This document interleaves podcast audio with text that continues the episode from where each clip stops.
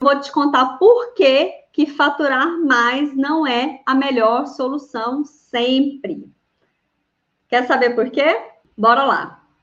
Quando a gente fatura mais, a gente tem alguns custos que acompanham o aumento desse faturamento, são os custos variáveis. E é por isso que ele chama custo variável.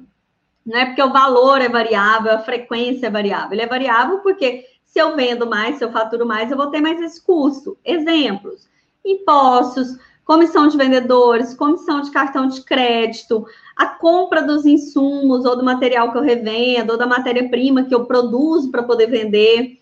Enfim, são custos variáveis. E aí, se você vende mais, seu foco é só esse, esse custo necessariamente vai aumentar.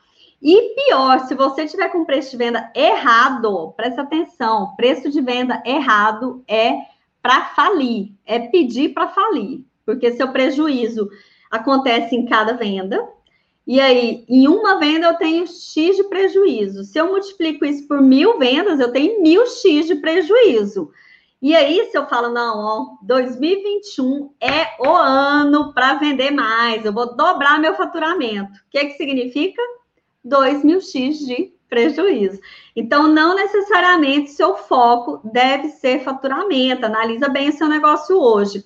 E por isso que eu comecei questionando. Se eu não estou tendo lucro, é, o que, que pode estar acontecendo? Será que eu tenho que reduzir despesa fixa ou custo variável? E aí, gente, eu posso estar tendo lucro e não ter dinheiro no caixa. Já, já pararam para pensar nisso? Você pode ter um negócio lucrativo, mas não tem dinheiro para pagar as contas. Por quê? Porque, ah, por exemplo, se você tem dívida, tem empréstimo, ah, o, seu, seu resultado operacional é bacana, mas com esse resultado você tem que pagar dívidas antigas, ou então você está investindo, comprou um equipamento novo, está é, investindo pesado em marketing, aí esse dinheiro some e acaba. É um problema? Não necessariamente, o importante é ter lucro, o problema é não ter lucro. Agora, se não está sobrando dinheiro em caixa, você pode fazer uma, uma adequação desse caixa para ficar melhor, uma otimização dele, para você ficar com mais dinheiro no bolso, entendendo também que esse é um momento passageiro, né? Que você está está sem dinheiro no bolso porque você está investindo no seu negócio, porque você está pagando uma dívida. Então, entenda, faça um autodiagnóstico do seu negócio, entenda quais são as oportunidades de melhoria.